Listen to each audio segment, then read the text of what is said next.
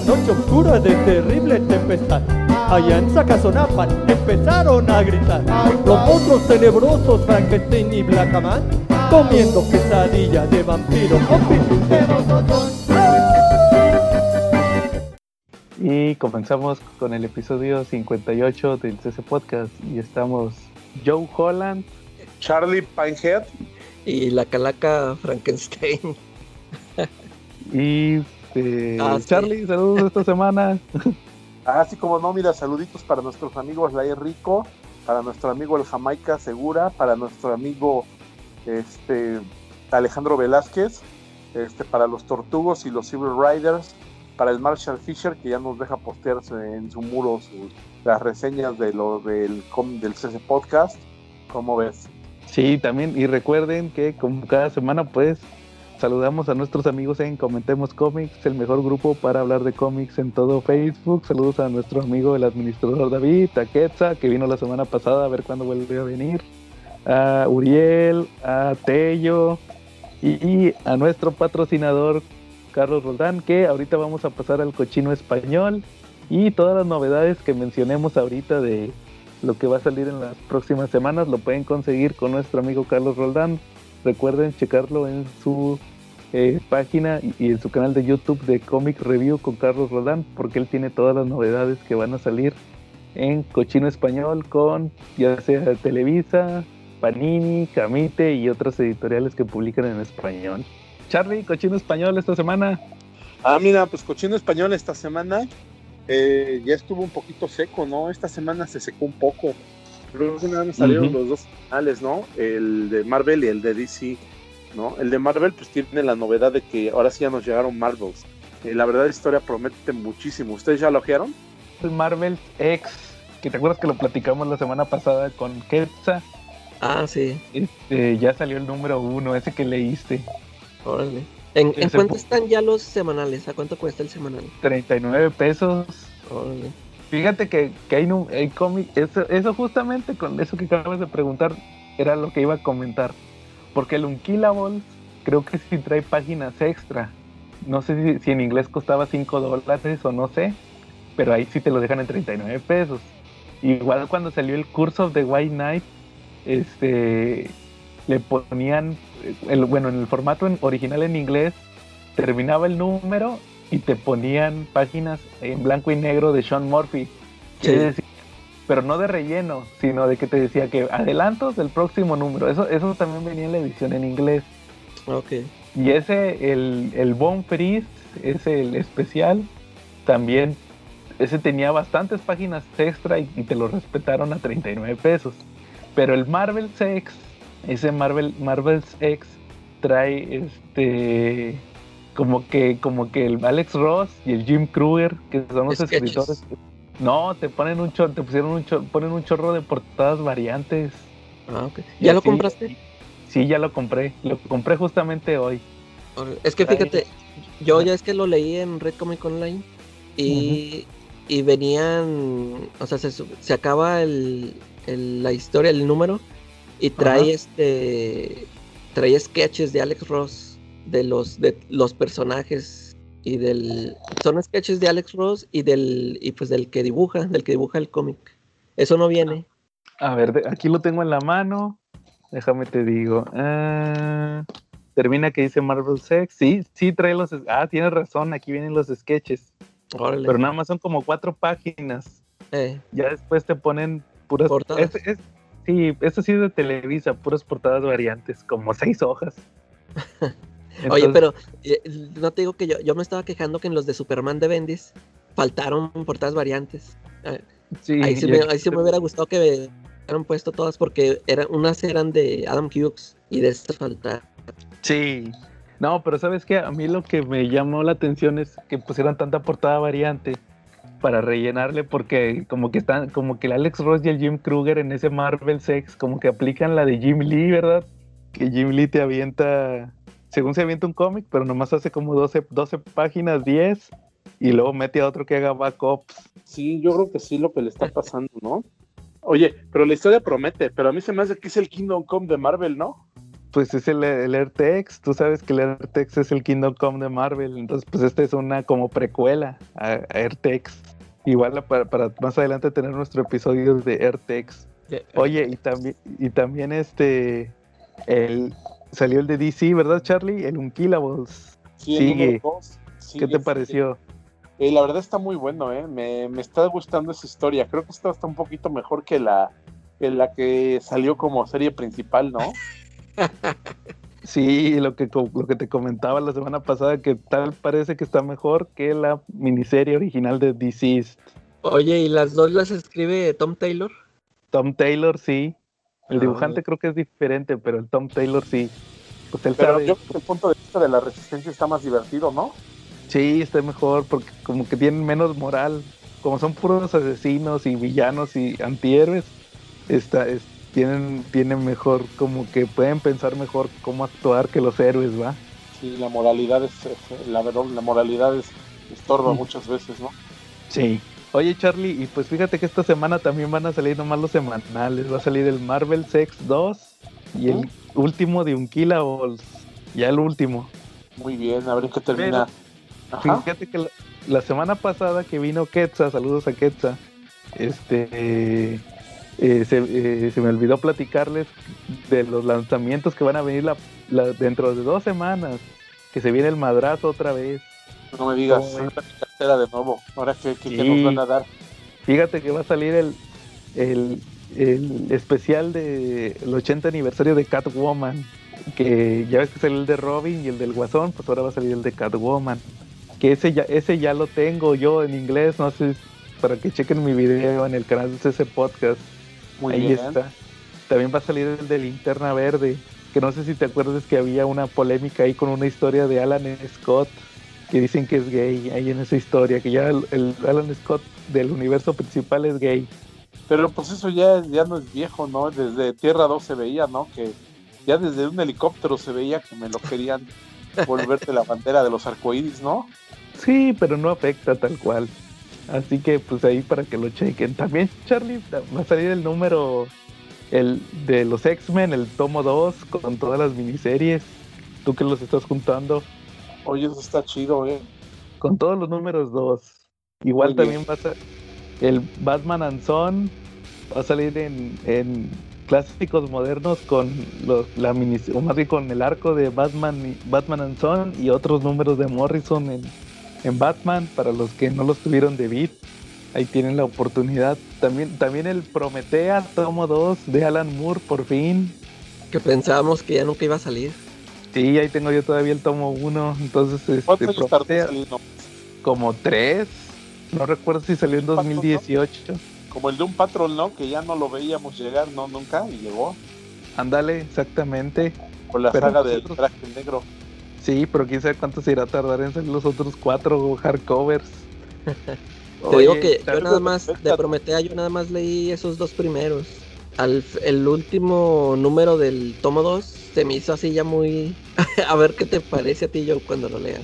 O ah, sea, como, claro. que, como que Alan Moore ahí metió mucho, pues lo que siempre mete sus temas este mágicos del tarot.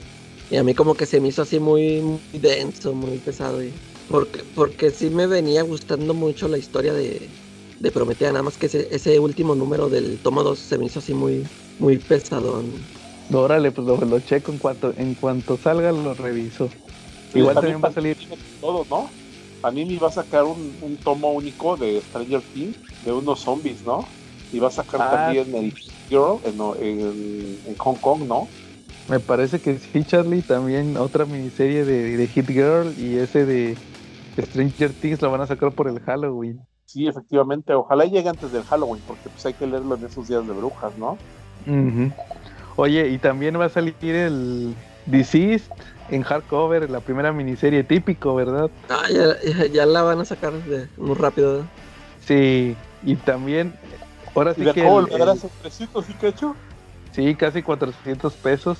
No manches, ¿y en cuánto nos costó a los que la compramos en humildes grapitas? Como en 100 pesos. Ah, ¿no? pues más o menos lo mismo. ¿Eh? Fueron muchos números. Oye, pero fíjate, el que me llama más la atención, Charlie, es sí. que va a salir Stormwatch. ¿Te acuerdas ah, que habíamos sí. platicado algo? Supuestamente es el los, es, los números, los primeros números donde salió Warren Ellis, cuando, cuando entró más bien Warren Ellis a escribir Stormwatch. Sí. Van a ser dos tomos, porque se supone que este tomo son como 13 números de Stormwatch de Warren Ellis y luego sigue otro tomo que son los últimos tres o cuatro números de este volumen, otro volumen, que fueron como 13, y luego ahora sí ya sigue Authority. Sí, entonces el, tomo 2 es el bueno, que es el que yo les digo que, que ahí es donde ya empiezan a aparecer Midnighter y Apollo y otros personajes. Aquí, sí, en este tomo uno es nomás que agarra el. Ahora sí que nomás le agarra los personajes ahí como se los dejan, ¿va? Eh. Lo, lo, interesante va a ser si meten lo de Alien, porque supuestamente el que les destruyó la base a los Stormwatch fueron los en un crossover con Alien. ese número sí lo alcancé a comprar cuando, cuando Vida estaba rematando todo el hotel. Órale, qué chingón. No sabía que lo habían sacado. Sí. Entonces eh, iba a ser interesante ver a Stormwatch. Y pues, Charlie, ¿algún tema que traigas esta semana?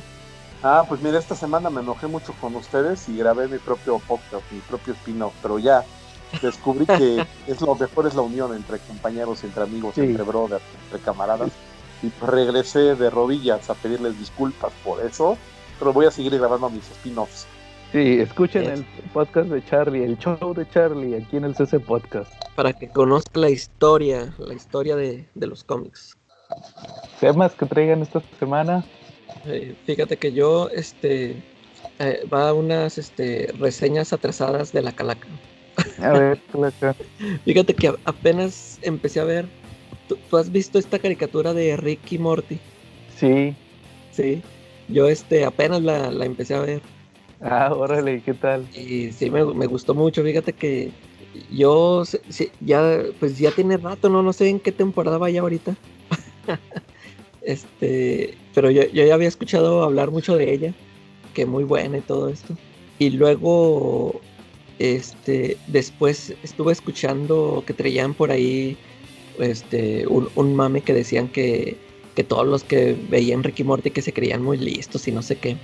Este, y entonces, como que eso, yo, pensé que por esas, este, por esos comentarios, yo pensaba que a lo mejor era algo así muy, no sé, elevadillo, o, o, sea, como que si estaba dirigido a ese tipo de personas, así como que eh, muy, muy sabiondo, no sé. Y total que, no, pues ahí la dejé pasar, nunca, no, no la vi hasta que ya me dije, no, pues a ver, vamos a darle una oportunidad. Y vi desde el, desde el primer capítulo, en la primera temporada. Y este, y sí, se me hizo, sí me gustó mucho, este, todos los, todos los temas que tratan sí se me hacen muy, este, imaginativos y todas las referencias que hacen, sí, eh, los chistes. Este, lo, lo, que me estoy dando cuenta, te digo que como empecé a ver desde la primera temporada, este, vi algunos chistes que que se me hace que a lo mejor ahorita, no sé cómo, si las últimas temporadas sigan usando el mismo, el mismo humor, porque vi como que algunos chistes ahí que como que los tomarían ahorita políticamente incorrecto, este, eh, situaciones que le pasan al, al, al Morty, al, chavillo, este, sí. Eh, o, sea, o sea, como que pues, lo fueran a tomar como abuso, no sé, este, vi hay unas escenas de un monillo como que lo quería violar y él este también con el con su maestro que lo estaba tocando y no sé o sea esas este, esas situaciones así yo digo no pues quién sabe si ahorita se lo den a permitir este sí, y aparte ya sí aparte se tardan muy chorro en, sacar episodios porque como tú los viste seguidas pero se tardan como casi dos años en sacar una temporada nueva Oye, y, y son, creo que son pocos capítulos, ¿no? Por temporada. Sí, son como que cinco, algo así. Eh, sí, yo, de hecho te, digo, se me hace que he de llevar como cuatro o cinco episodios de la... Sí, no me, a lo mejor son cuatro episodios de la primera temporada. este, y sí, sí, sí, me gustó mucho el, tipo de humor que maneja. Por ejemplo, ahí este, eh, hubo un episodio que vi que, eh, bueno, donde menciona esto, lo de Inception, que cómo se burla de, que dice de que, ah, esa película que todos creyeron que eran muy inteligentes porque la entendieron, no sé qué. Y, y usa también una trama más o menos de eso, de que se metían en los... Estamos en el sueño del sueño y que... Era donde se encogía, ¿no? Algo así. Sí. sí, sí, sí, me acuerdo. Sí, sí, sí me, me, gustó mucho esa, esa serie. Sí está, sí está muy buena. Me tardé mucho en, darle la oportunidad. ¿Ya viste la de Pickle Rick? No, no Rick. Ah, ese está bueno. es de los más, de lo, como que es de los episodios más famosos. Oye, ¿ya te topaste con, con el Morty del parche? No. Todavía no. Ahí hay unas teorías. Haz cuenta que hay un Morty que tiene un parche en el ojo y se avientan unas teorías bien locochonas de ese personaje. ah, sí, sí, sí. Haz cuenta que creo que sale más adelante, pero haz cuenta que nomás sale como algunos segundos. En varias temporadas aparece. Haz de cuenta que hay, hay, un episodio, nada más ahí más o menos para que agarres la onda, donde hay una ciudad supuestamente. ¿Te acuerdas de lo del concilio de los Reed Richards, lo de Hickman? Sí. Hay uno que es de los de los Ricks, el concilio de Ricks. Eh. Entonces resulta que hay una como ciudadela que está gobernada por, por los Ricks. Entonces va a haber elecciones, ¿va? Y se, y se postulan puros Ricks, pero se postula un Morty. Ahora todos de que dicen, ah, pues no va a ganar el Morty, ¿va? Eh. Y al final, al final gana gana el Morty, va, y al final del episodio, este, ya está solo el Morty que ganó, va, y, se pone el parche en el ojo, resulta que era un Morty que ya había salido, o sea, sale, ah. primero, aparece, primero aparece en otro episodio. Eh. Entonces como que es uno de los grandes interrogantes, lo, lo que te digo, se tardan un chorro en sacar episodios. Sí. Es como que de los grandes misterios, ¿qué onda con ese Morty? Con ese Morty. Que es como que el villano más grande de la serie, ¿va? Eh. Pero no te han dicho nada todavía, fíjate. Órale. Claro, eso con ese Morty. Órale, entonces checaste la de Ricky Morty. Sí, sí, Y también este estoy viendo la temporada 2 de Umbrella Academy. Ah, órale, ya la empezaste a ver. Sí, oye, ¿qué son? ¿Son 10 episodios? Eh, creo que sí. Porque yo vi, acabo, me quedé en el 8. Yo pensé que el 8 iba a ser el último, pero no, no, no se termina. Y, y, qué tal este la historia, qué tanto tomaron de los cómics de esto del de Dallas. Si, si hay un si están tomando así este, si se están basando en eso o ya o está todo totalmente inventado. Pues casi el 90% es inventado. ¿En qué se acaba? ¿En qué, te quedaste? En que apenas la, la Vania otra vez va a ser su, su el ah. apocalipsis, que la tienen ahí con los del FBI, que ya empezó a atacar a todos. No, fíjate que de Umbrella Academy, la temporada de Dallas, pues ya ves que le mete eso de que quedan atrapados en Dallas. Eh. Eh, haz cuenta que en la, en la miniserie de... Eh, o, sea, o sea, respondiendo a tu pregunta de qué tan basado está en el cómic, en la miniserie de Dallas de, de Umbrella Academy, sí viajan en el tiempo y quedan atrapados en, el, en, en Vietnam. Pero eso ya pasó en la, eso pasa en el cómic en la segunda miniserie. Eh. haz, cuenta, que mejor la primera miniserie de Umbrella Academy, la de la suite del apocalipsis, es 100% el pedo de Vania. Eh.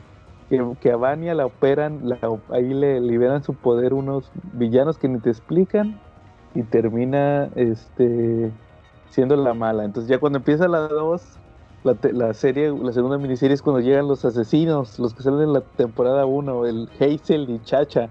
Eh. Ahí es cuando salen por primera vez. Entonces, y también que andan viendo lo de número 2, no, número 5. Y luego ya al final, haz cuenta que como que viajan en el tiempo, pero quedan atrapados en Dallas.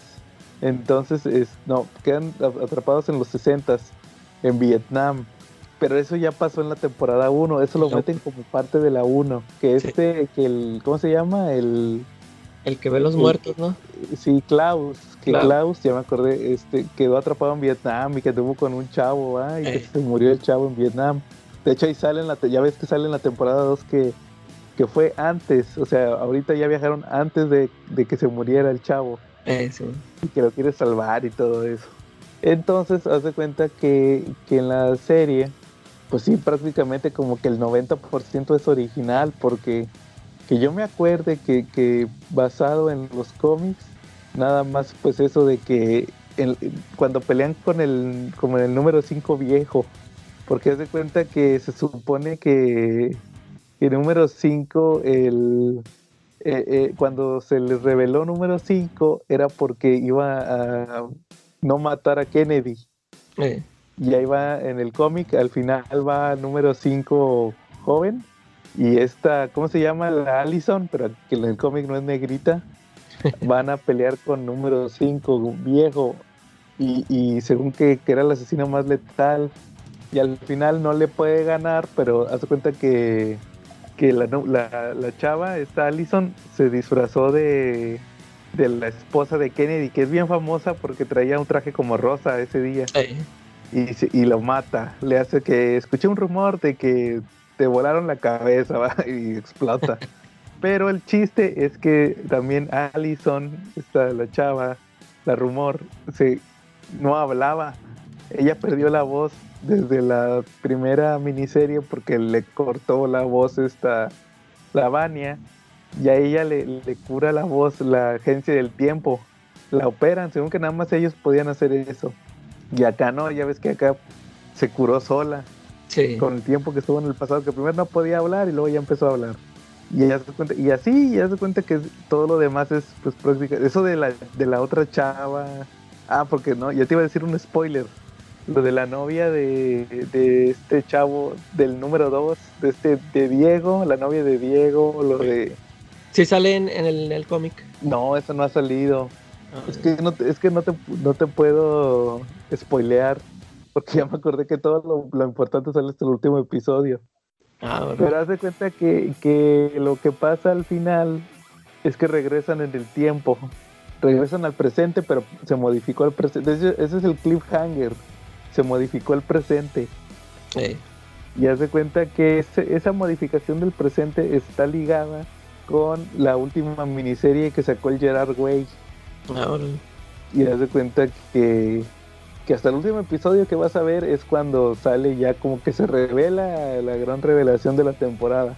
Entonces ahí cuando lo cheques te das cuenta que sí, o sea, no, pero ahí sí me di cuenta de que, ah, este ya alcanzó a los cómics, entonces a ver qué va a pasar. Quién sabe qué vaya a pasar en la temporada 3, pero ya va a ser como que inédito, porque como que agarró un, te digo, un plot que apenas está sacando de los cómics, pero todavía no lo explota Tal cual, porque quién sabe cuándo voy a sacar otra miniserie, el Gerard Way.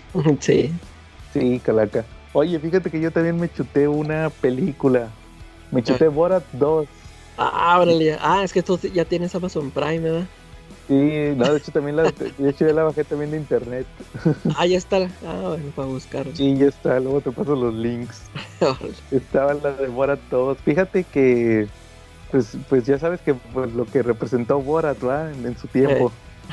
Y ahorita saca el vato el Borat 2, ya ves que desde, desde hace unos meses ya el vato andaba, que lo andaban arrestando, va, porque anduvo molestando a unos tejanos o algo así el, el Borat, va, y resulta que, era porque estaba grabando la película, va, pues ya lo estrenó. Y tiene partes muy padres la película, porque si te dicen que este Borat, este, pues prácticamente lo que te dicen es que el vato estuvo en prisión desde lo que pasó en la temporada, en la primera película. Eh. Te das cuenta que la película empieza que el Bat tiene, están como, como Rambo en, trabajos forzosos, porque supuestamente humilló al pueblo, a su país, con el documental, entre comillas, documental que hizo. Eh. Luego resulta que le hablan y le dicen que, que no, que querían que le fuera a dejar un regalo a Donald Trump y resulta que le va a dejar un chango. Pero luego hace cuenta que antes de irse a Estados Unidos, el vato visita su pueblo, ¿va? ¿Te acuerdas que tenía su casa y todo? Y resulta que se da cuenta que tiene una hija y, la chavita tiene como 14 años, ¿va? Y la chavita que, que, le dice, no, que ¿cuántos años tienes? No, 14. Y dice, ah, eres la mujer soltera más vieja de Kazajistán, porque no estaba casada. No, pues ya este, la chavita le dice que se la lleve a Estados Unidos y el Borat no quiere, ¿va? Que porque según que ni la trataba como, como humano, va, por ser mujer. No, pues ya se la, ya se va a Estados Unidos, va, y, y, llega primero y ya cuando va a recoger el chango resulta que la chavita se, se la chavita se, se, se fue en lugar del chango. El chango se lo comió para sobrevivir el viaje. No, pues hace cuenta que cambian el plan. Que ahora le, le va a regalar a la, a la hija, se la va a regalar al Donald Trump. De hecho, no se, no se la va a regalar directamente a él, se la va a dar al vicepresidente de Trump. Y hace cuenta que la película se trata, pues, la misma, la misma temática de, de Borat, de que son puras como cámara escondida, ¿va? Eh, como que incomodando a la, a la gente, va, pero, pero el, el cambio es que ya la gente conoce a Borat. Ya Sí. saben que es él, o sea, como que el vato, te dan a entender como que el vato ya batalló más para grabar la película, pues porque la gente ya lo ubicaba. eh, ah, eh, eh. Entonces, de que, por ejemplo, el vato va en la calle y le gritan, tú eres Borat, va, y el vato, pues se tiene que hacer pendejo, no, no soy yo, va, y se va corriendo, va. Y acá se disfraza, se, se disfraza un chingo, pero en el dentro del dentro de la película, dentro del personaje, te dicen que te dice que no, es que lo que pasa es que me volví bien famoso por el documental.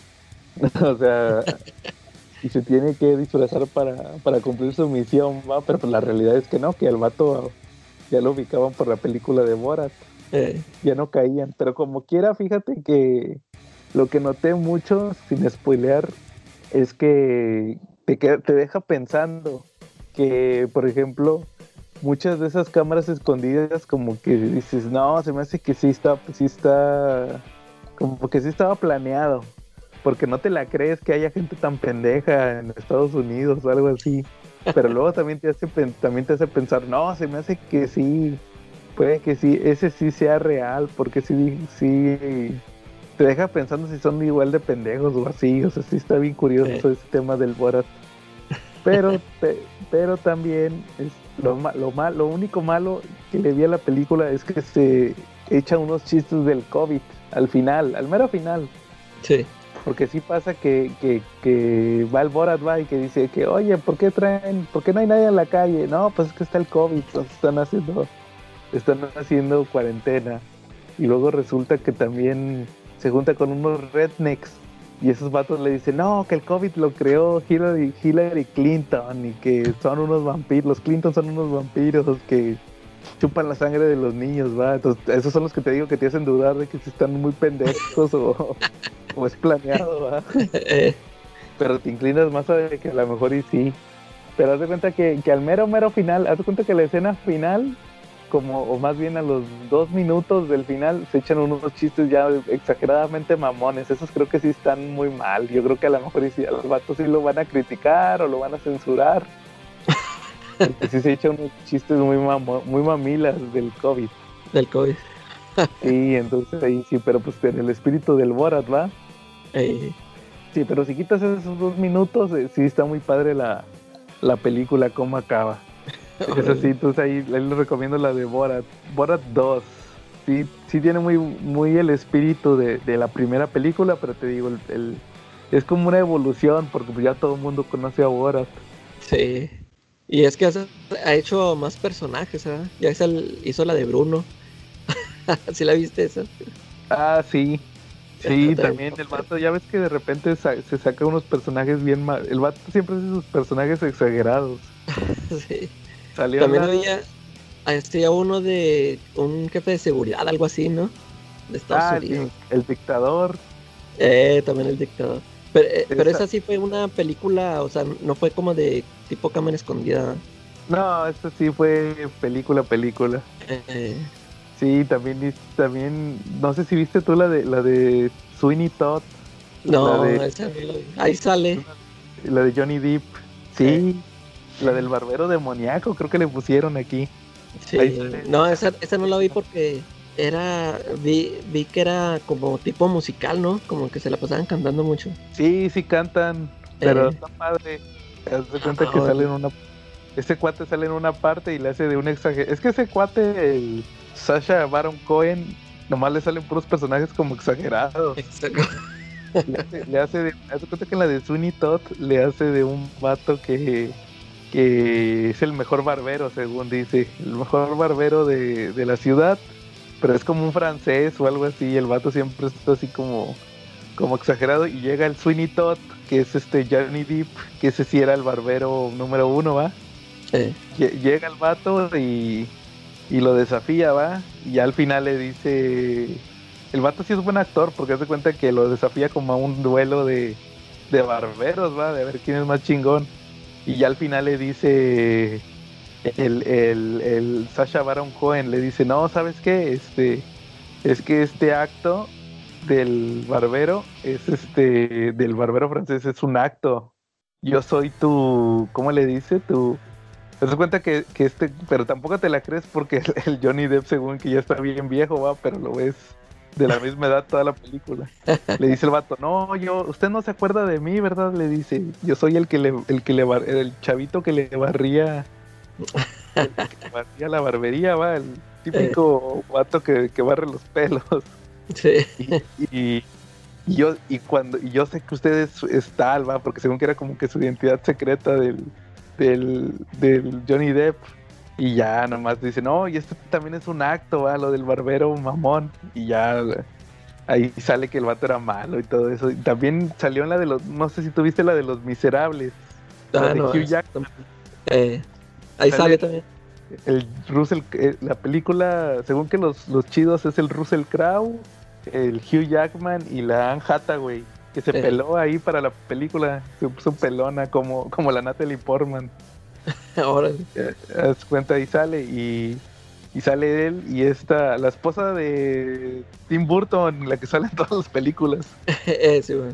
Ellos salen ahí que son los, eran como que unos, que ahí también cantan, son unos como los tip, es, es un el, el cliché de los de los que eh, típico que están los, los niños rateritos, ¿te acuerdas que siempre siempre hay unos que los manejan, va, los típicos que controlan a los huérfanos.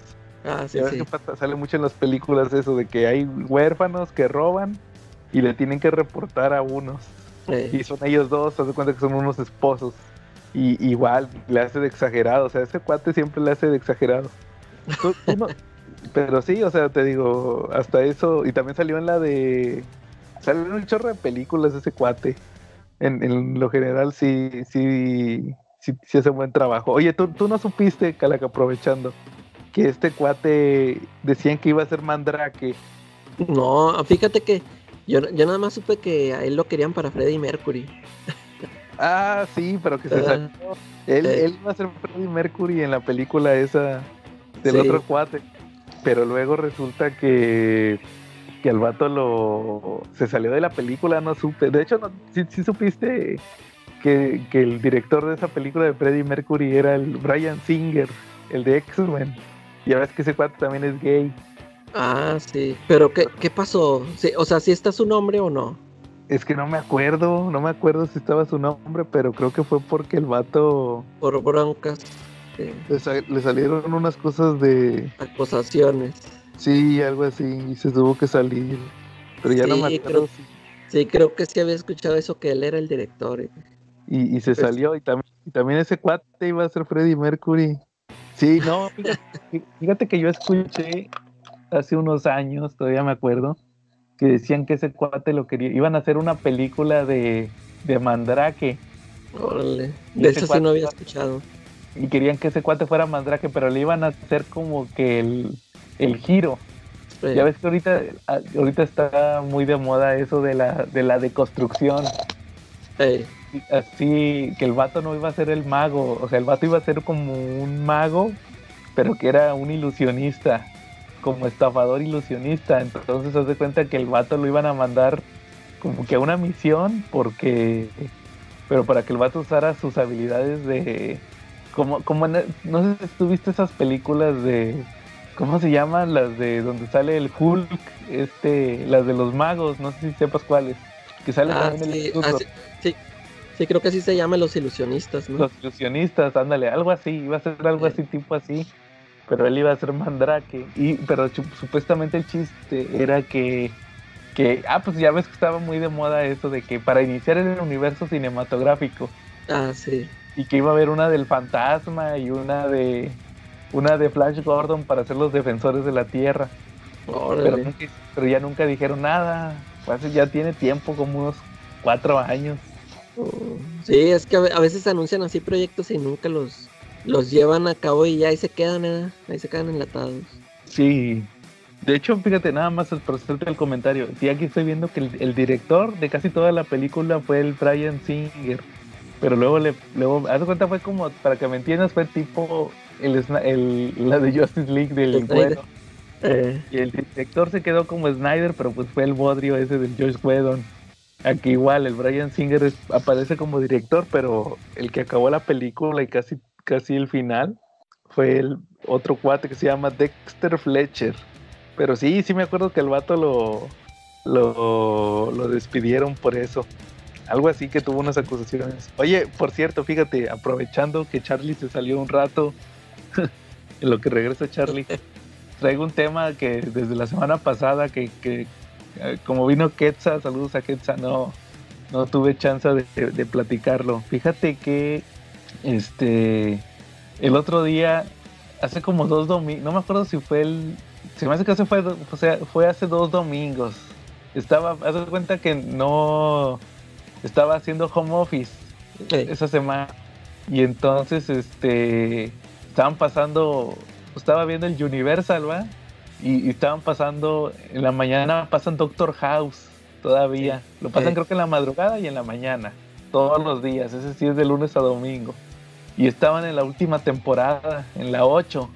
En la temporada 8 de, House, cuando ya se va a acabar va la serie. Que el vato ya ves que tiene su equipo donde está la chinita, una chinita o algo así. Entonces yo estaba viendo, ah, mira, ya se va a acabar Doctor House. Y hace cuenta que pasó como una semana y un domingo después de grabar el, ya ves que pues grabamos el podcast y ya, no, pues el domingo en la mañana me prendo la tele y estaba Doctor House y estaban pasando el último, no prendí la tele y estaba la última escena, la de cuando se van en moto, ¿te acuerdas? ¿Te acuerdas que sí se acaba la serie? Que se van en moto el House y el Wilson. El Wilson, sí. No, pues se van y dije, ah, mira, es el final. Órale, ya se acabó la serie, ¿va? No, pues haz de cuenta que yo pensaba que el que seguía iba a ser el episodio de, no sé si tú te acuerdas que había un episodio como detrás de cámaras o algo así. Que te, sí, sí, sí, supe, pero nunca lo vi. Yo sí lo vi cuando salió cuando terminó la serie. Es más, hasta en Canal 5, Calaca. sí, ahí lo pasaron, ¿verdad? Me acuerdo que lo pasaron cuando se acabó la serie. ahí lo pasaron. Sí, sí, sí, les, creo que ya les había comentado que Doctor House, yo la, yo la vi en el canal 5. Sí, era lo que te iba a decir, que tú me dijiste que, que la serie, algo así, que creo que al final tú lo viste en el 5. Eh, no, y que, y que no la vi, que me quedé dormido. el, el capítulo final. Haz de cuenta que creo que fue en dos partes, ¿no? La, como que lo dividieron en dos partes. O sea, fueron. Haz de cuenta que nada más vi el penúltimo, el penúltimo capítulo. Este, y luego eh, porque creo que en el 5 daban los dos episodios, algo así, ¿o no? Y total que vi el penúltimo y, y me quedé dormido. y cuando desperté, ya estaba ese, ese especial. Dije, ¿qué? Me lo, me lo perdí. Y me dio coraje y la apagué, ya no lo vi. Ya hasta mucho tiempo después, ya lo tuve que ver en, en internet, pero así me pasó de que ya hay tanto esperándome para verlo y me lo perdí. Sí, no, este, haz de cuenta que es como que es como un documental que cuando leen el guion del último episodio, va, que se pueden a chillar. Eh, también hay uno de, de, Big Bang Theory, también sacaron uno. Ese lo ah, pasaron, ese lo pasaron en, en Warner cuando se acabó la serie. Sí. Ahí lo pasaron. Y haz de cuenta que siempre típico que se pueden a chillar, va, que le, vamos a leer el, el, el, último, episodio. Hacen como un ensayo que es la que dice la lectura del guion. No, pues haz de cuenta que estaba viendo, te digo, el, el, el House. Yo, yo cuando lo vi en Canal 5, fíjate, me acuerdo más como comentario rápido. Yo en aquel entonces estaba todavía en la escuela y se, salía a las 11, todavía me acuerdo. O más bien, no salía a las 11, salía a las 9 y media. Eh, pero llegaba a mi casa como a las 10 y media, entre 10 y media a 11, ya para las 11 me desocupaba. Eh, ya se cuenta que llegué, y prendí la tele y estaba el último episodio. Igual cuando, cuando se va lo de las motos, ya lo había visto yo en internet porque yo sí quería ver la última temporada. Y, vi que empezaron a pasar ese episodio, que te digo que es como detrás de cámaras. Por eso te digo que me acuerdo que en, Canal 5 sí lo pasaron. Sí. No, pues haz de cuenta que, que, te digo, estaba viendo House y se acaba el, el último episodio, va lo de las motos, y dije, ah, pues a lo mejor van a pasar, irán a pasar el, el episodio especial. Y nada, que ponen el primer episodio. Órale, el primer episodio de House, el piloto, ¿va? Eh, Y yo, ah, chingón. Y, y me- y se me sigue, fíjate que, que como que me regresó el amor por, por Doctor House. Porque sí, volví a ver, volví a ver ese primer episodio, el piloto, va, y se me hace muy bueno. sí. Sí, de, de Entonces, hecho, yo, sí, yo cuando me lo topo aquí, este, sí lo veo. Este, los sábados también lo pasan en las, en las mañanas y es cuando a veces veo ahí un, un ratillo. Ah, y también lo pasan creo que en Imagen TV o algo así también. Ándale, sí, como- los domingos creo, ¿verdad? Eh, Algo así los fines de semana, no estoy muy Sí, seguro. cuando me los topo sí los veo y pues estoy viendo puros capítulos reburujados. Haz de cuenta que de repente veo de los primeritos cuando está en el equipo original y luego ya después cuando están los nuevos, que la, la ¿cómo le decía? La, la número 13 y todo. Las 13, sí. Eh. De hecho, hace poquito me chuté, te digo, de, de la... Te digo que, que, que estaba haciendo home office y estaba la última temporada. De una temporada antes, o más bien, no, no, de la vez anterior que hice home office estaba la temporada 4, cuando se muere la, la novia de Wilson. ¿Te acuerdas que se muere eh. en el, en el choque del autobús? Simón. Y decía, órale, qué buenos episodios se me hacían esos. Todavía me acuerdo cuando los vi la primera vez. Sí, Entonces, eh, te digo, estaba viendo el primer episodio y de repente los fines de semana, pues así como tú, me chuto en Universal, que está la temporada 1. Creo que ahorita está en la temporada 2. Van en eso, Sí. pero no, se me hizo muy bueno ese primer capítulo de House. El piloto, va, que, que la chava que, se- que es una maestra que, que se desmaya o algo así, que no le hallan que tiene. Y, y resulta que ese- esa maestra es la chava del mentalista, que sale en la serie del Ah, mentalista. la jefa o la, o la Sí, la, jefa de la, sí, la que es una policía. Es Eh. una policía. Es ella. órale. Y, ya- y yo, órale, no, no, fíjate, pues no la conocía, va, yo de la primera vez que vi House. Sí, sí. Que, que no vi el primer episodio yo primero, sino que vi ya más, más avanzados y luego ya después vi, ya después vi el, el piloto. Pero haz de cuenta que sí, o sea, ahí dije, órale, este- esta chava no sabía que ella salía en el primer episodio. Y, y- y salen muchos actores, fíjate. Sí, yo, yo este, en, en los que te digo que de repente veo, este, acabo de ver que sale el Hawkeye. Ah, no Este, manches. Sale el- con ¿cómo ca- se llama? Jeremy Renner, ¿verdad? Sí. Sí, haz de cuenta que la hace de un punqueto, uno que toca en una banda de punk y pues algo le pasa. Y fíjate, y, pues está así bien chavillo porque yo lo vi y dije, este se me hace conocido, y dije, este se me hace que es el Hawkeye. Y ya cuando sale los créditos sí vi que era él. Órale, no sabía que salía Hawkeye. No, fíjate que yo me sabía el de... eh, El otro día estaban pasando así episodios y sale de... A ver, dejar más me acuerdo. Era- En uno sale el vato de Prison Break, el hermano. Ah, sí, sí, sí, sí, también me acuerdo de... El hermano de Prison Break, el, el, el que ahorita está en, en las series de DC. Pues de hecho los dos salen en las Los series. dos. Pero el vato, el, el que meten al bote, que también le hizo de Drácula en una película de, de Blade. Creo que eso ya lo habíamos platicado, ¿no? Eh, otro sí.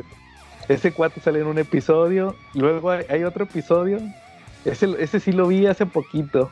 Casi todo. Que es cuando le meten un puñetazo al house. Un vato le mete un puñetazo. Que era un papá de un chavito. Que le hacen una autopsia a un gato. Y la, que porque, porque no le hallaban al chavito que tenía Sí, y el house le hace la autopsia al gato y detiene- le iban a hacer una operación. Pero como ya, ya la había regado varias veces, ya el papá no, no le hacía caso.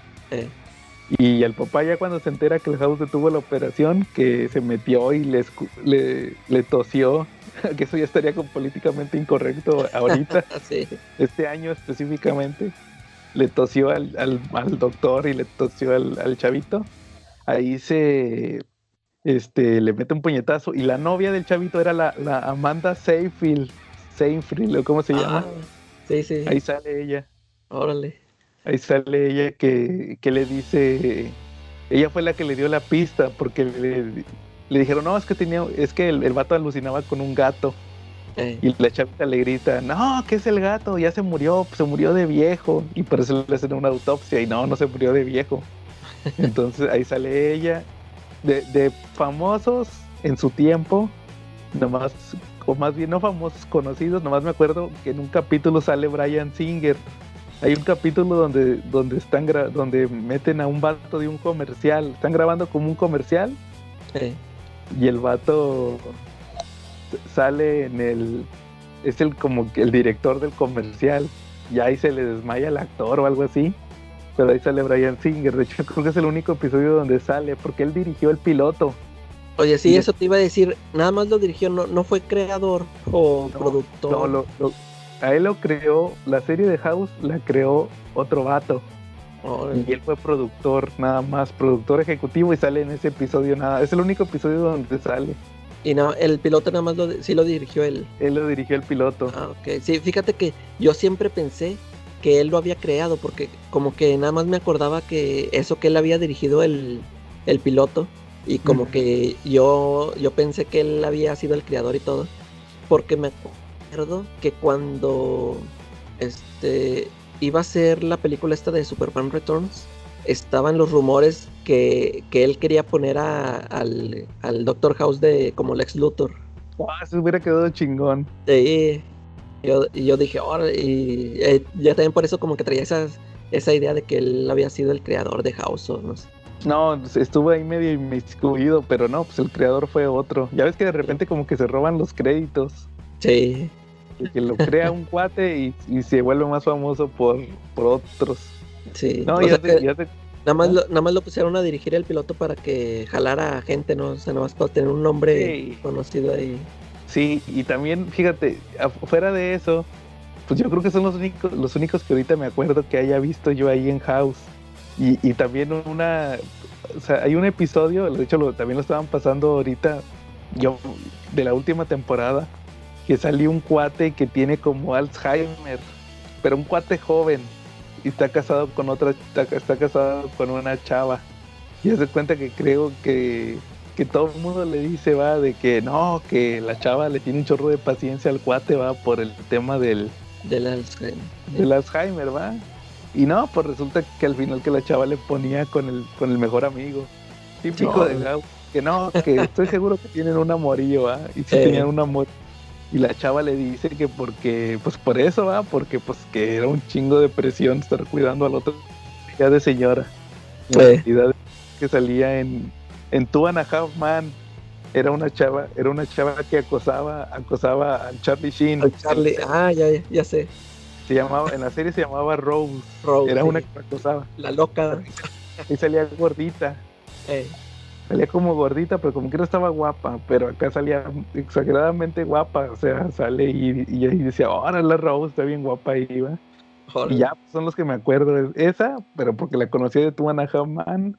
Y el Amanda Seyfield y el vato de Prison Break. Son los que me acuerdo que vi. Y, y fue ese cuate de Prison Break. Fue, fue meses, más o menos, en, en- antes de que saliera Prison Break. Yo creo que fue ahí en el, en el filo, en el filo de que, que el vato saliera a la fama. Sí. Ahí salió. Y también, ah, también me estaba acordando, ¿sabes cuál otro? Pero en, en el, el chino, este, el chino de Walking Dead, ¿cómo se llama? Sale, sale en Big Bang Theory en un, en un capítulo. El, de, el coreanito que sale en la de Glenn, o algo así se llama. Glenn, ándale, pero que sale en, la de I Origins, ¿te acuerdas la de los ojos? Ahí sale Ah, también. sí, sí. Sí, cierto, sí, ya me acordé. Ese cuate sale en un episodio de Big Bang Theory. Que- pero así sale dos, dos, 30 segundos.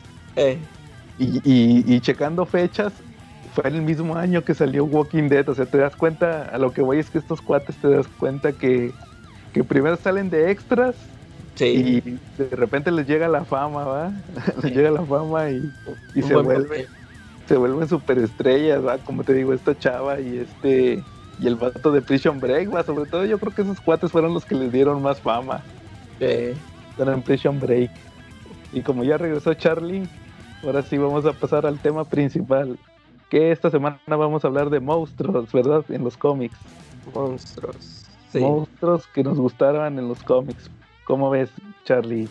Pues muy bien, mira, yo les traigo las historias de Conan, las viejitas que sacaba Editorial Novedades.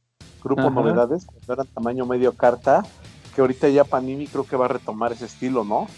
Sí, pero en el, en el de la espada salvaje, pero es tamaño magazine, o sea, este sí es el formato original. Efectivamente, pero son esas historias que están llenas de monstruos. Yo de verdad les recomiendo que sigan mucho esa serie nueva de, de Panini, porque se van a encontrar con muchas gratas sorpresas, ¿no?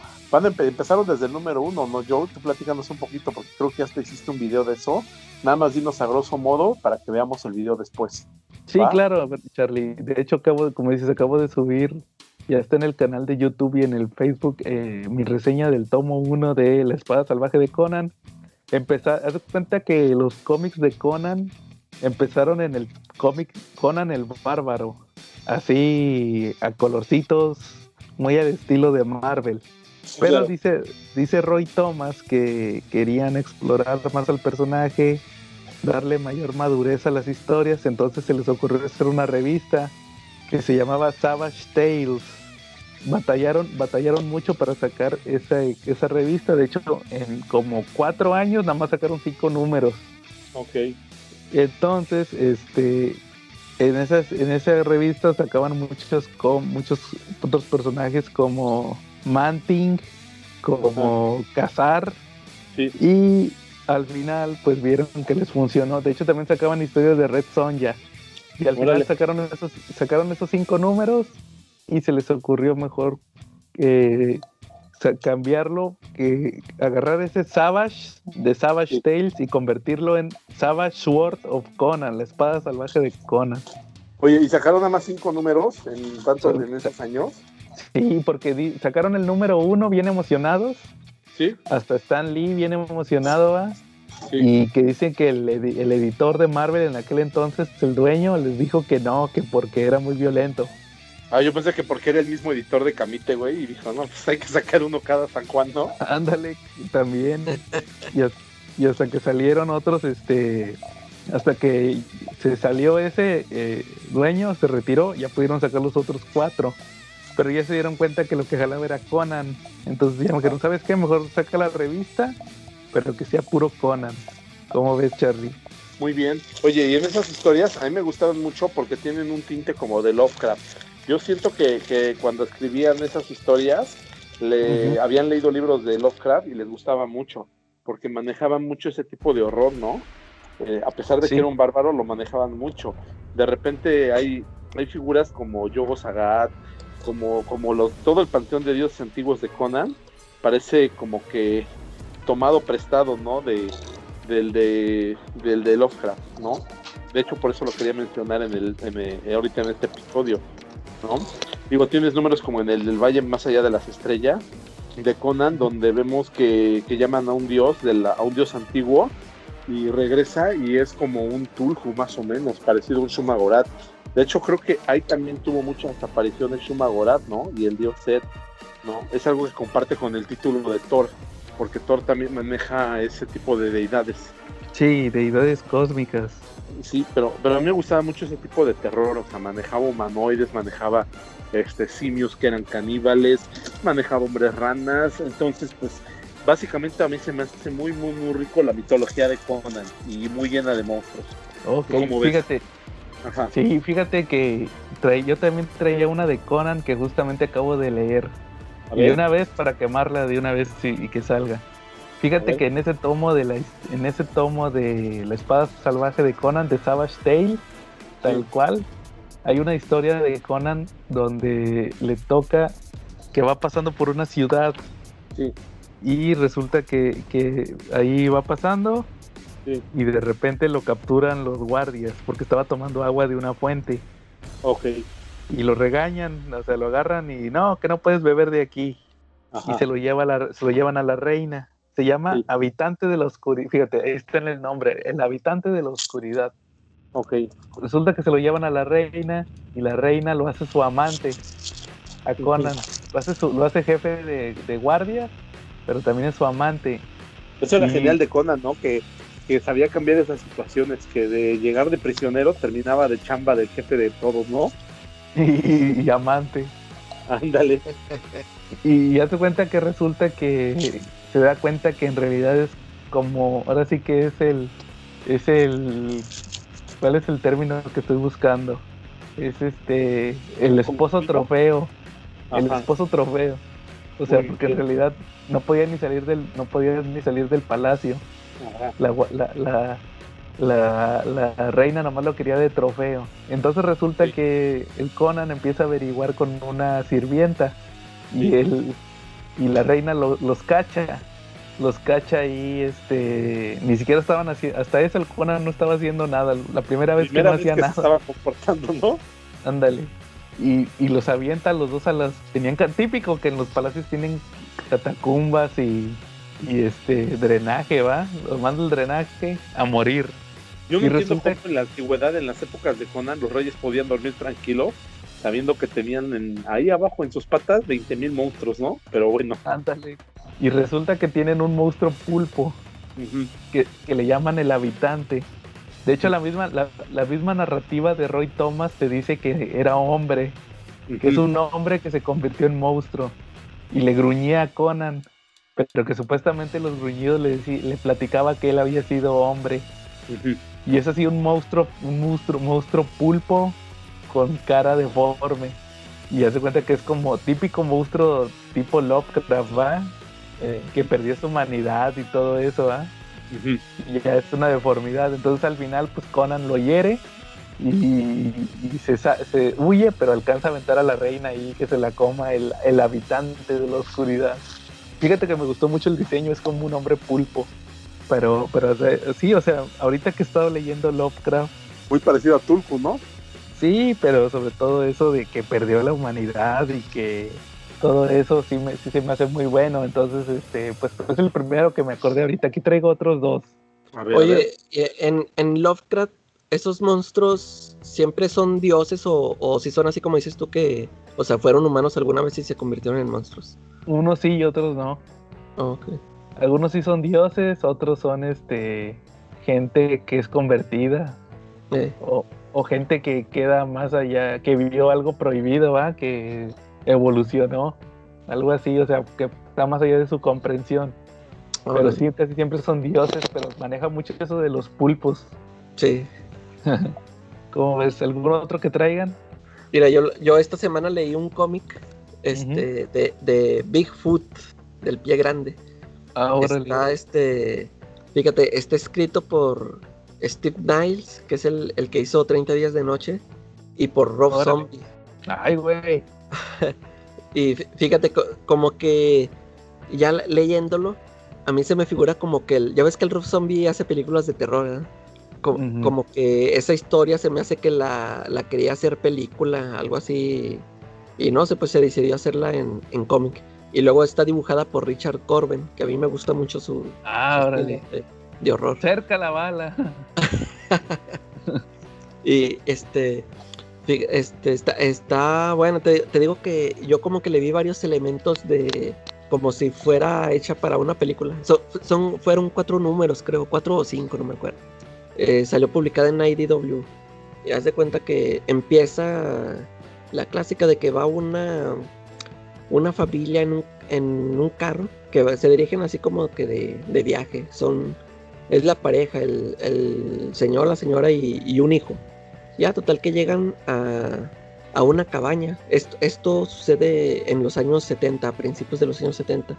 Llegan así a una cabaña y total que este, el chavito empieza a oír ruidos y les dice, oh, ¿qué es eso que se escucha? Y no, le, le dicen los, los papás, no, se me hace que ha de ser un, este, un lobo, un coyote por ahí que anda ahí. No, ya vete a dormir. ah. Así vete a dormir porque tu mamá y yo pues vamos a hacer acá unas cositas. Y sí, tiene hasta su, tiene su, su escena de sexo, así como te digo, todo eso se me figuraba así una, una película de terror, ¿no? Es una clásica Su película escena de terror. sexo tipo Richard Corben. Sí, oh sí, que dibuja muy bien a las, a las chavas. Y este, y en eso apenas van a empezar estos, esta parejita.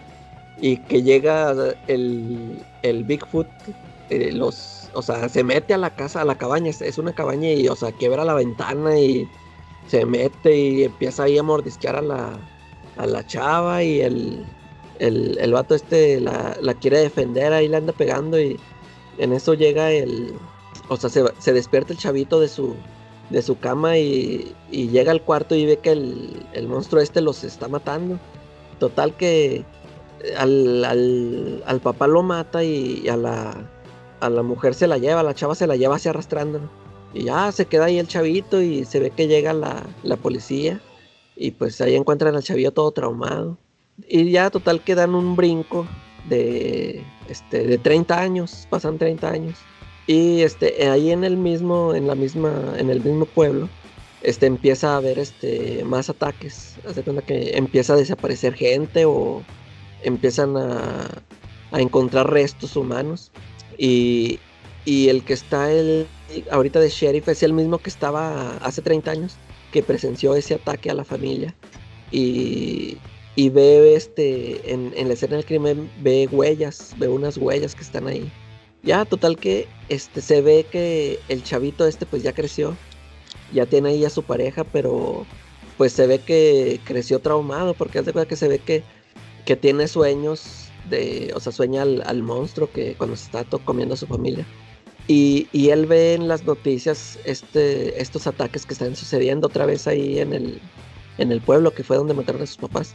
Y se lanza, haz de cuenta que compra, compra un montón de armas y se lanza ahí porque pues quiere tenerlo. Y total que lo, en, el, en la carretera lo detienen y le encuentran todas las armas y lo encierran. Y le avisan al, al sheriff este que lo conoció cuando era niño. Y ya va ahí a buscarlo. Y bueno, va ahí y le dice, ¿qué onda? Pues, ¿qué traías? No, pues tú sabes bien qué, o sea, tú sabes bien quién soy, tú sabes qué le pasó a mi familia y que, y que tengo que, yo venía a buscar aquí a la, a la criatura. Entonces, en todo el cómic, haz de cuenta todas esas escenas de los ataques del pie grande a, a personas que andan ahí acampando o así. Están muy, están muy bien hechas. O, personas que van en su. Haz de cuenta que va un señor en, en, su carro en la carretera y de repente le cae un oso así. Le aventan un, como que le aventan un oso desde arriba. Le, lo aplasta el carro y pues es el, el pie grande ya. O sea, lo saca a la carretera y saca al, al, al que iba manejando. Todos esos, este, esas secuencias del ataque de ataques del pie grande están muy bien hechas, o sea, están muy bien contadas. Te digo, esas eh, sí me las imaginaba viéndolos así en la, en la pantalla, o sea, si hubieran quedado muy chidas. Y este, al final, no, pues no sé si lo vayan a leer o ya no, no sé si contarles el final, porque fíjate que este, dan una, como, no una explicación de, de, por, de qué es esta criatura o, o sea, por qué se hizo así o qué onda, pero te, te dan una explicación que por qué está este, atacando a la gente. Yo, yo, yo la verdad, esto de pie grande, yo, yo sí, yo sí conozco esta. ¿Esa leyenda? sí, esa leyenda, pero nunca supe por qué se dio, no supe si, si hubo ataques o nada más veían las huellas, nada más sé que hay un video muy famoso, ¿no? Que según eso lo captaron ahí caminando. Este, de hecho, la portada del número uno es este un dibujo de esa, de esa secuencia. Eh, pero pues aquí te digo, aquí te lo muestra que el, ese, el, monstruo salía a, matar personas. Y te digo, al, al, final te dan una explicación por qué las andaba matando. Y, y como toda buena película, ahí sí, eso sí les voy a soltar de spoiler, pero es como todas esas, ese tipo de películas este, de terror, este, clase B o no sé, este, al final, el tipo este, el, que estuvo de chavito, el que le mataron su familia, sí, este, cobra venganza. O sea, ya ven que casi siempre en las películas, este, me voy a vengar, o, o sea, sí derrotan al monstruo. Sí se termina en eso, pero este, sí se las recomiendo, está, me, me pareció muy buena. O sea, si lo hubieran hecho película, yo pienso que sí hubiera estado muy, muy entretenida. Te digo que, este, como que Rob Zombie sí tenía planes de llevarla y no sé si a lo mejor no supo cómo hacer al al monstruo, no sé si a lo mejor no lo convenció el CGI o no sé, pero como que sí vi en estos números que sí este, tenían toda la intención de llevarla a la, a la pantalla, todas las secuencias que vi sí me, hicieron pensar eso. Oye, pero no el pie grande es un poquito más bonachón que el, por ejemplo, que el Wendigo. Yo, yo tenía la idea, pero ahorita que estoy oyendo tu reseña, me doy cuenta que estaba equivocado porque yo tenía la idea que el pie grande era como el bonachón y el Wendigo era el maldito, ¿no? De esos dos monstruos. Sí, es que es, lo que te digo, yo de, esa leyenda de pie grande, yo nada más sabía que, pues, que andaba por ahí, o sea, que encontraban las huellas. Este, sí, yo no, yo no recuerdo haber este, escuchado que dijeran que no, que porque atacó a tal persona, que, o sea, como que aquí lo pintaron así, que este, pero pues ahí, ahí te va el, no les quería, no les quería contar, pero pues a lo mejor ni van a buscar el cómic. Eh, la explicación, la explicación que te dan de que por qué anda matando gente, es que te cuenta que cuando va él, al, al último, el, el, que, al que le mataron su familia, se une con el sheriff. Haz de cuenta que el sheriff lo ayuda a buscar al, al, pie grande. Y van a dar a una cueva. Y haz de cuenta que allí en la cueva está una pie grande mujer y con este con pies grandes este criaturas sí ah. o, sea pues estaba buscando alimento. Haz de cuenta que por eso lo hacía. Pero pues en todas las secuencias o sea se daba o sea muy violento o sea los mataba así muy violentos pero lo hacía para llevarles de comer a su a su familia. Esa es la explicación que, que dan y, te digo al, final el, el chavito este sí cobra venganza les pone una bomba y los los mata ahí en la en la cueva esto. Porque, y, y ya desde que al último ya, ya ahí queda todo tirado ahí el pie grande, pero pues todavía lo sigue ahí rematando porque dice, no, pues ojo por ojo, tú me quitaste mi familia, yo también. Ahí lo, lo masacra gacho también. Órale. Entonces ese es, el, es de Rob Zombie, dices, ¿verdad? Sí. Oh, y, el y el vato de, de 30 Days of Night. Sí, ellos lo escribieron. No, yo sí lo voy a revisar, a ver qué tal está. Sí, y son cuatro números y fíjate que se leen muy rápido, está, está, muy, está muy chido. Va. Charlie, ¿algún otro que traigas? Estaba jalando el Hellraiser, les mandé unas imágenes ahí de Pangea, de Hellraiser. ¿El cómic? Sí, del cómic, efectivamente. Oye, ese está bien hardcore. Sí, ese está bien hardcore, la verdad sí da miedo, ¿no? Aquí en México estuvieron sacando la miniserie. Y sí sacaron un buen esas, esas las escribe Clive Barker. Efectivamente, son hechas por él. Órale. ¿Y qué tal están, Cherry? Está muy buena, sobre todo porque ahí andaron mucho en el, en el mito de, del Hellraiser. Recordemos que, por ejemplo, en la película 2 sale un, vistazo al mundo de Hellraiser. A mí lo que me llamó mucho la atención es que ahí está Leviatán. Leviatán es el dios de Hellraiser, es el dios de Pinehead.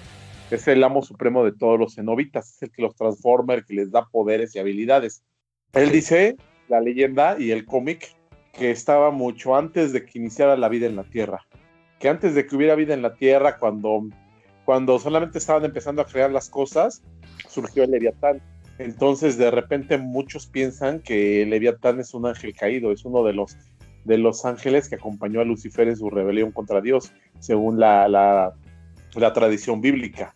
¿no? Entonces, Cliff Berker tomó un poquito de eso este, y lo aderezó con su imaginación entonces, para él, el Leviatán es uno de esos ángeles caídos, es un demonio superpoderoso que crea su propio mundo. Pero aquí viene una situación, él es un demonio de orden, o sea, no es uno de caos ni, ni de nada de eso. Y él se presenta como si fuera una figura, como un rombo, como una pirámide, y él es la manera en que se presenta. Y ataca con un rayo de luz negra y ese rayo de luz negra pues convierte a la gente en cenobita o le muestra sus peores miedos. Pero ahí están las imágenes.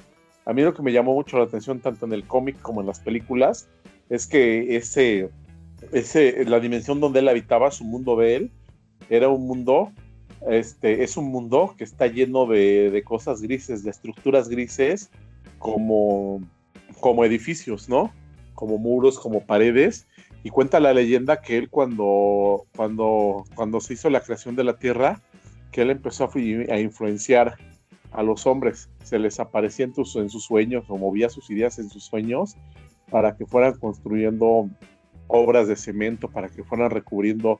Primero lo hizo con, una, con la idea de que el hombre desarrollara armas y tecnologías para poder dominar a la naturaleza. A él no le gusta la naturaleza, no le gusta el verdor, no le gustan los árboles, no le gusta que de repente tienes un jardín con árboles y, si tú dejas ese jardín con árboles, en chico rato ya lo tienes casi a la entrada de tu casa, o sea, va creciendo la naturaleza. A él no le gusta eso porque según el cómic, el verdor de la tierra, todos los árboles fueron llegando hasta su dimensión y amenazaban con volver verde todo y con, con traer lo que es la vida. Para él la vida es un caos. Entonces por eso él influenciaba los sueños de los hombres para para que crearan armas, para que crearan tecnologías, para construir edificios, para destruir toda la naturaleza. ¿Cómo ves? Y las imágenes esas se me hacen muy impactantes porque pues a él le gusta mucho cuando recubren algo con, así como con cemento, hacen piedras, hacen edificios, todo eso. Y no deja, y, me gusta mucho la idea de, de Hellraiser de Cliff Barker, porque yo creo que supo explotar muy bien la idea del avance de la civilización, ¿no? Y hacerlo algo tenebroso. Y todo eso viene en los cómics, Charlie. Sí, de hecho es en los cómics y en las películas. O sea, tienes que leer el cómic y ver la película para más o menos irlo entendiendo. ¿Y, en los que publicó Panini, o, digo, en los que publicó Camite o en otros? En Camite, desde Camite ya lo estaban mencionando, pero también en algunos de los que sacaron como serie limitada en Estados Unidos, donde presentaron a los cenobitas. Órale. A ver si los checo también esos, esos de Hellraiser, porque sí se ven bien interesantes. A, mí me gustó mucho ese concepto porque es cuando te da miedo, ¿no? Cuando te pones a pensar que el avance tecnológico del hombre, el querer construir edificios, el querer recurrir, recurrir todo de carreteras, este es una idea plantada por un diablo, ¿no? Sí, e, eso sí, o sea, como que sí te pones a pensar y sí da miedo.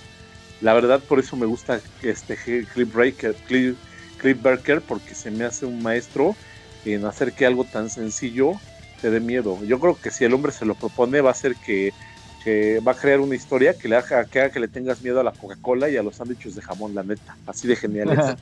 Órale. Bueno, Charlie. Oye, fíjate que ahorita que la calaca decía de Richard Corben, yo también traigo una de Richard Corben.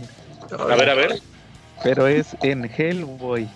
Ah. Porque también Richard Corben hizo muchas historias de Hellboy, como la que platicamos la semana pasada de Hellboy en México, con Camazot, el vampiro. Ah, fíjate que ah, de Corben nada más esa es la que he leído de Hellboy. El Hellboy en México. Sí. No, fíjate que tiene una muy chingona que, es, que es, la historia del Crooked Man. Aquí en México se publicó como El Hombre Retorcido. Ay, ay, ay. De hecho, David, saludos a David, hace mucha, muchas bromas sobre que el torcidito y todo eso, porque sí se llamó el tomo. El hombre retorcido. Esa historia nada más la, ha publicado Televisa. Es, de, los, de los inéditos. Y le ah. puso al tomo El hombre retorcido. Haz de cuenta que ese, fíjate que el, el, el detrás de, de, esa historia está bien interesante. Porque Miñola suele ponerle, cuando saca un tomo así, todos sus tomos de Hellboy, pone como una introducción. Si es miniserie, pone una introducción larga. Si son, si son, si es un tomo que son puras este, one shots y todo eso, pone una introducción chiquita antes de cada historia, como para dar contexto. Y en esa del hombre retorcido, es tipo como, pues es que es un one shot, pero sí está medio largo, casi casi es como tipo como un prestigio, una novela gráfica. Y él pone ahí que dice que está bien interesante porque date cuenta que dice que que durante muchos años ha sacado mitología de muchos países, pues ya ves que saca que de Italia, de Suiza, todos, todos los villanos, todos los fantasmas con los que se ha agarrado Hellboy, que son en diferentes países, que siempre agarra mitología de esos países. Pues hasta Camazot, pues es de México. Pero dice que nunca había sacado una de Estados Unidos. Ahí como que medio quiere disfrazar que los gringos no tienen mitología. Eh. Entonces se dice, no, pues me quería aventar una historia en Estados Unidos. Y se le ocurre aventarse esa historia del hombre retorcido. Y la neta, para mí, creo que es el único cómic de Hellboy que me ha dado miedo. El hombre retorcido. Haz de cuenta que la dibuja Richard Corben, como les digo. La historia es que Hellboy anda en un pueblito. Y luego anda en un pueblo, de esos pueblitos en la sierra, allá en Estados Unidos, donde hay puros hillbillies. No, pues anda investigando así brujerías de brujas. Y haz de cuenta que no, pues llega un, llega un cuate, va, que va regresando. Que dice, no, que vengo a ver a mi, a mi ma y a mi pa. O sea, bien, bien montañés, va. No, pues le dice, no, oye, pero que tú te fuiste a la guerra y no sé qué. Y dice, no, pues ya volví. entonces resulta que dice, oye, mi mamá, no, ya se murió. Y tu papá, no, pues no te podemos decir. Y ya pues, se pone a investigar con el Hellboy, va, y ya le empieza a platicar su historia a este cuate, que les dice que, que ese chavo se llama Tom, Tom. Le dice, no, mira, cuando yo era niño, tenía unos 14 años, se topó con una chava bañándose en el río. Y dice, no, pues yo tenía 14 años, pues me, me emocioné. Y yo se cuenta que el chavito se volvió como pareja, seguidor de, de, la, de la chava. La chava era una bruja. Y le, enseñó, le, empezó a hacer, le empezó a enseñar así como pues brujerías, ¿va? Y una de las principales que le enseñó fue que, que hirviera un... Se cuenta que se topó un gato negro, este, lo hir- muerto en la carretera. Lo hirvió, lo tuvo que hervir y se quedó con un hueso. Y le dijo la bruja que ese se iba a volver su, su hueso de la suerte. Ese hueso, haz de cuenta que era para, para que le trajera inmortalidad, pero haz de cuenta que lo que estaba haciendo era que se los, le estaba vendiendo el alma al, al Crooked Man, que es la típica representación, así como aquí en México que hay muchas leyendas e historias de la típica representación del, del diablo, que es el charro, ¿va? Te- ¿Sí se acuerdan? A- allá era como un vato con traje, el crooked, y es un así como un hombre, todo, todo tor- literalmente todo torcido, así como los brazos por detrás y las piernas todas dobladas, ¿va? Y el cuello doblado, así todo retorcido. eh, Y es el diablo. No, pues resulta que, que van a ver a una chava que resulta que se volvió bruja. No, pues ya la ven y la chava como que medio se arrepiente, ¿va?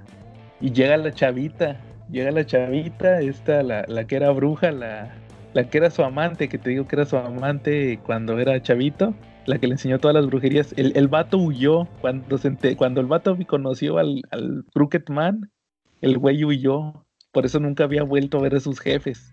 Y fue a la guerra y resulta que sobrevivió sin una herida por el hueso. Pero decía el vato, es que yo nunca usé el hueso, yo nunca usé el hueso. Pero dice, no, el hueso me mantuvo vivo. O sea, el Crooked Man me mantuvo vivo para cobrarme el alma. eh, No, pues ya llegan. Y este. Y llega la chava y resulta que, que viene a caballo. Y, y se sorprende porque dice, pues tú tienes, sigues teniendo 15 años y pues era una bruja, pues podía tener la edad que, que quisiera. Y lo amenaza, va. Y el chavo le dice que no, que dice, yo me escapé de esto. Pues resulta que la chava se baja del caballo. Y el caballo era el papá. El, el caballo era el papá. Haz de cuenta que que el- por eso no le decían qué onda, qué, había- qué había pasado con su papá. La chava lo tenía capturado y eras un caballo, ¿no? Pues hazte cuenta que, que se baja, le quita el hechizo, se vuelve humano y se muere el papá del chavo. Y, entonces, este, no, pues ya lo agarra, ¿va? Y se lo lleva él y Hellboy. Se lo dicen, no, que quiero que mi pa, mi pa, mi pa descanse en Tierra Santa. Y van a buscar un cementerio. Tenían que subir una montaña porque ahí había un cementerio. No, pues ya van subiendo, ¿va? Y, llegan con el padre y ya los rodean un chorro de brujas. Pero no pueden entrar al cementerio, ¿va? A la, iglesia, hay una iglesia. Y no, pues ahí ya llega el, el Crooked Man igual todo retorcido, va, y el vato les, les por ejemplo, el padre de la iglesia estaba ciego y le dice, no, que, que alábenme y que yo les regreso todo, va, y al padre lo, lo, hace que vea y lo hace joven. Y dice, no, que mira, que si me adoras a mí te puedo regresar esto, va, no, pues hace cuenta que se, se, se arman los madrazos entre las brujas, Hellboy, el chavo este y el Crooked Man. Y al final, este, no, pues al final ya típica, como, como acaban la mayoría de los cómics de Hellboy, que le dicen, ah, que yo sé quién eres, va. O sea, de que él es el, el- el hijo del diablo, el, hijo del verdadero diablo. Este cuate era una, una más como una representación. Otro demonio, va, que se que, pero pues el mismo folclore, el, el diablo. sí. Así, no, esa, esa historia está bien chida, el Crooked Man, el hombre retorcido. Ahí para que la cheques, está, y la dibuja Richard Corben, como que ese es el extra. Eh, El extra que la dibuja Richard Corben. órale. ¿Ya volviste, Charlie? Ya, ya volví, me estaba llevando el Pine Hills, pero pues ya regresé, me pude escapar por estarlo mencionando, me jaló. Sí. Pues ahí está el, el Crooked Man. ¿Otra que traigan? Yo traigo este una película. A ver. A, a ver si ya la vieron. Una, una película que se llama Colosal. no la- Ah, la de la de Ya. Anna Hathaway. Sí, Ah, está padre. está buena, ¿no? Porque sale un. Me acordé porque sale un monstruo. Es un. Es un. Prácticamente. ¿Cómo se llaman? Kaiju. Sí. Charlie, ahí, ahí te va la premisa. a ver, Es, es una. A ver si me acuerdo. Es, es una chava que co- como que eh, se hace. Eh, se hace independiente y, o sea, va o sea, que sale de su casa y que yo voy a hacer mi vida, voy a buscar trabajo y total que le va mal, este, y tiene problemas de alcoholismo. Y total que en una ocasión se queda dormida en una banca de un parque. Y creo que así tomadilla. Y ya este, se despierta y va ahí tambaleándose.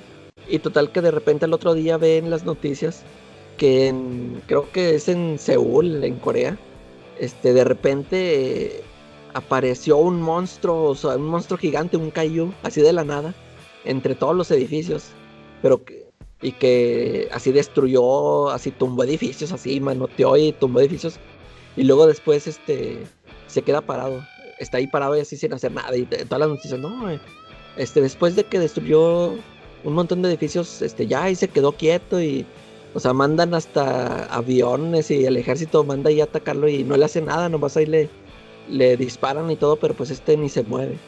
Y este y luego total otro día otra vez este hace otro movimiento y destruye otros edificios y luego otra vez se vuelve a quedar quieto.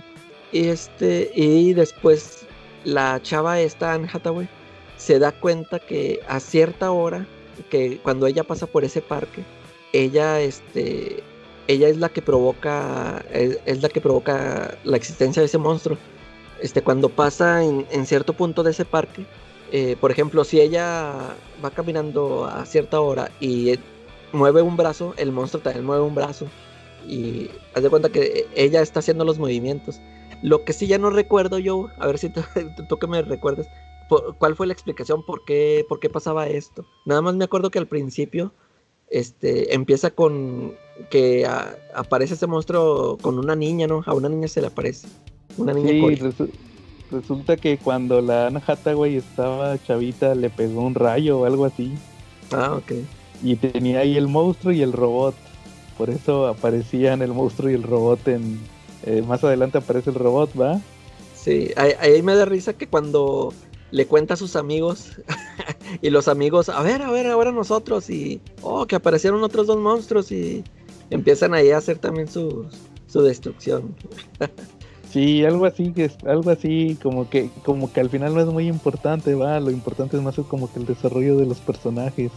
Sí, se, me hizo muy, rara esa, o sea, está, rara, pero se me hizo muy entretenida esa, esa película, que me la topé así de pura suerte.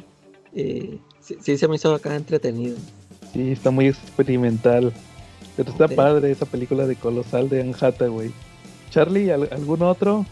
¿Algún otro? Pues mira, ¿qué será? Ay, güey, como que me estoy quedando seco de ideas.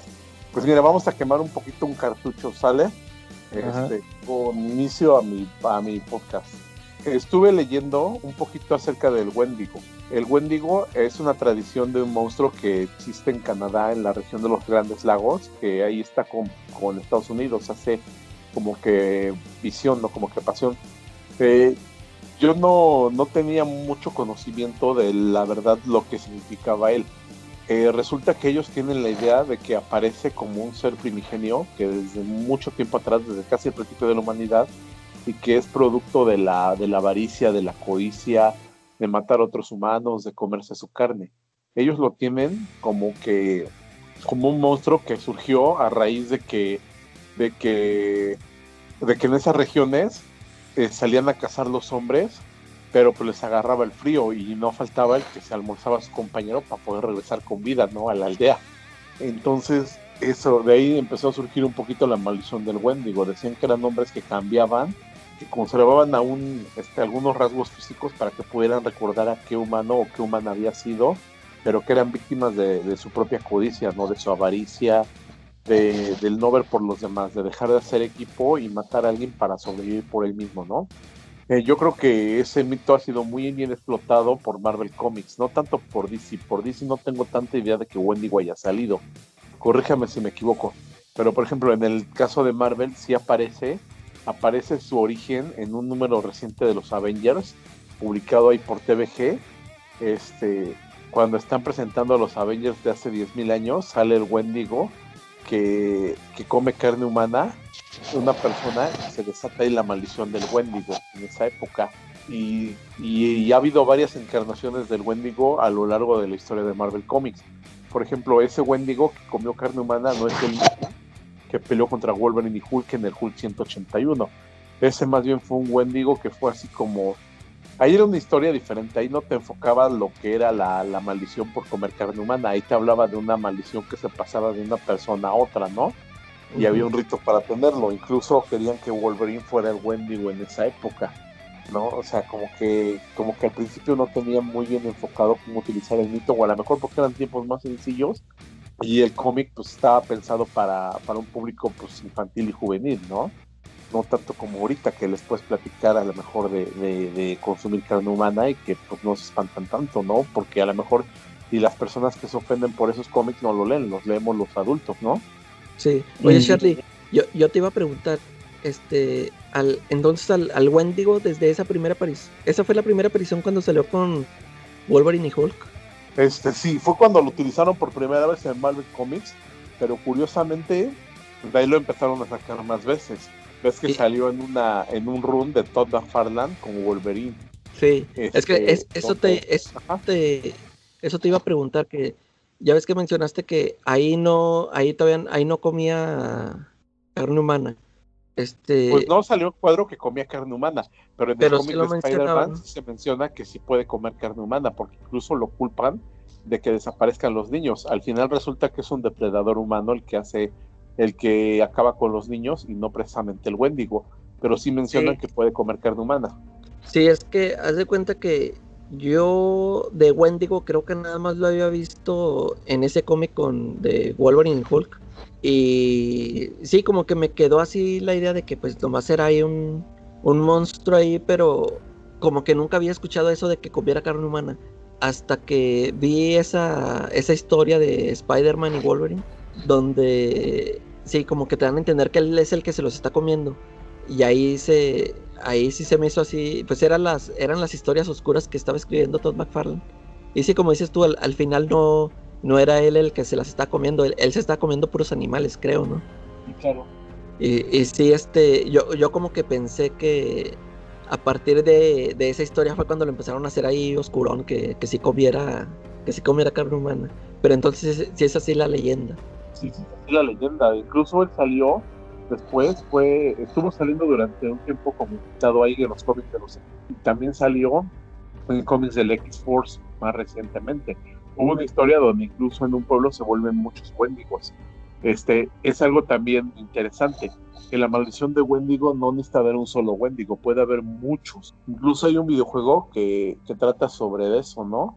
Este, sobre los Wendigos y menciona que hay muchísimos y la y la leyenda de los de los indios de, de, de ahí de Canadá de los nativos de Canadá sí menciona que puede haber varios Wendigos no necesariamente puede haber uno no pueden ser muchos en una región. Eh, también el aspecto ha cambiado, porque por ejemplo en las antiguas leyendas en el folclore de Canadá es un personaje que aparece con cara de... es como un venado y es delgado, delgado, delgado, con la piel casi a punto de reventar. Es muy alto y conserva características del humano. Por ejemplo, si tú tenías lunares, el Wendigo los va a tener, ¿no?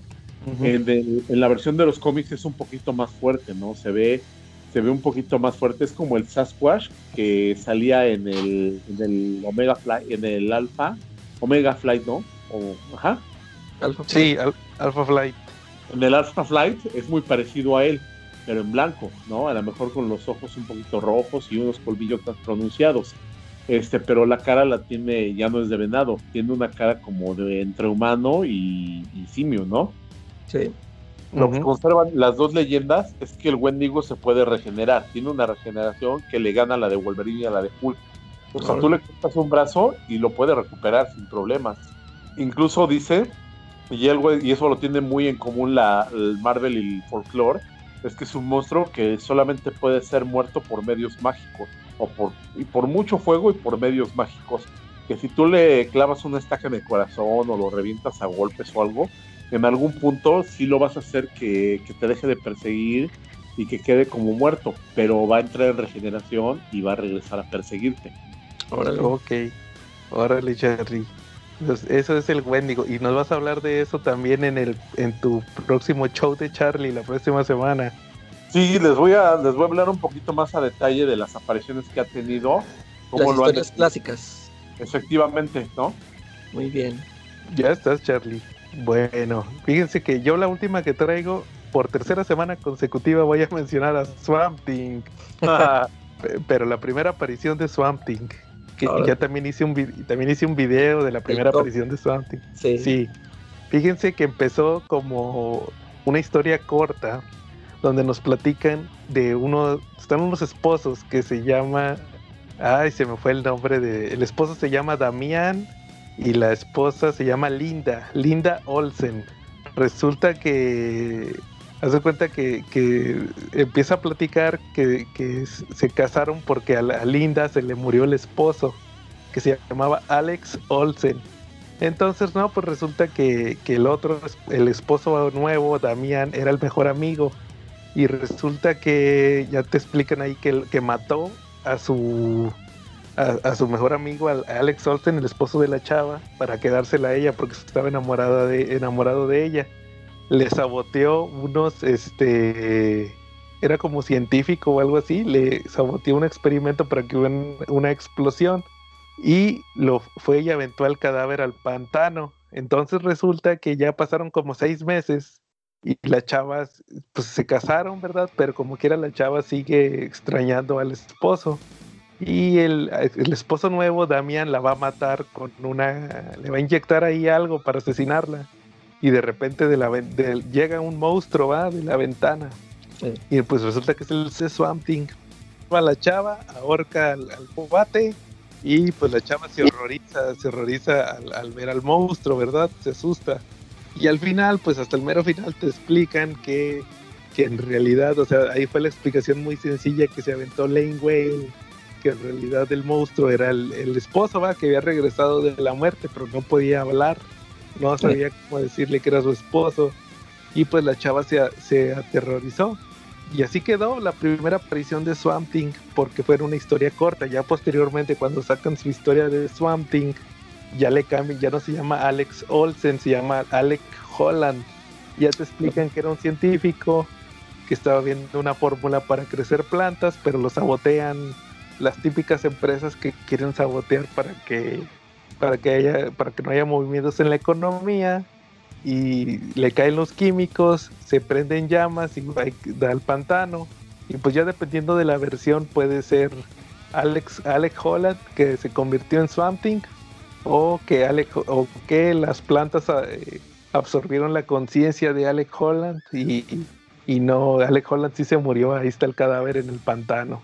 Ahí ya es dependiendo de la versión Sí. Pero- puede pasar. Entonces, esa prácticamente es la primera aparición de Swamp Thing, como ocurrió en los cómics, uno de los monstruos más interesantes que tiene DC, pero sí, o sea, su, su primera aparición fue como un monstruo. Ya Sí. posteriormente, pues Alan Moore lo agarra como superhéroe, como para, o no como superhéroe, sino como un personaje místico.